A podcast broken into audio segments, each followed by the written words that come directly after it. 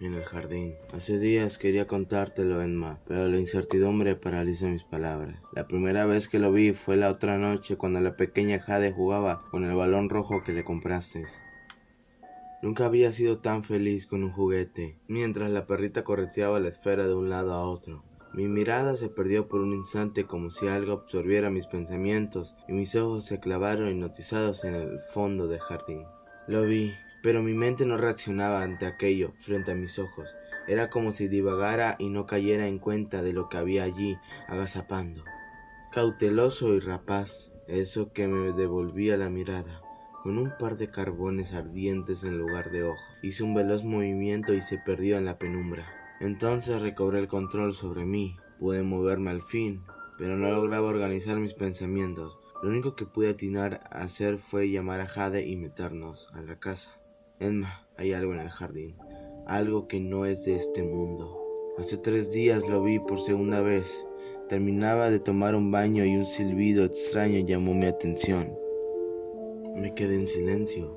Incluso Jade se quedó completamente quieta. Alguien tarareaba una vieja canción, una tonada siniestra. Traté de identificar de dónde provenía el sonido. Alguien cruzando la acera, pensé. Pero no, Aquel silbido provenía de la puerta de la cocina. Sí, la grande de cristal que sale al jardín. Bajé con precaución, con Jade en mis brazos. Con paso lento nos acercábamos a la cocina y allí estaba esa sombra renegrida, con ojos tan rojos que me calcinaban las energías.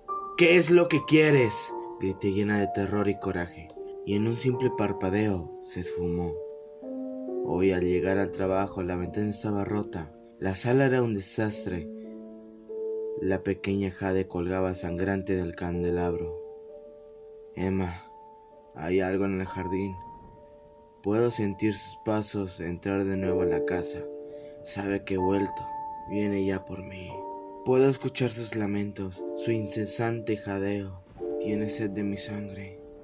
La puerta se abrió de golpe. Oh querida Emma, por fin pude verte a ti con los ojos cubiertos de ira, gemantes, llameantes.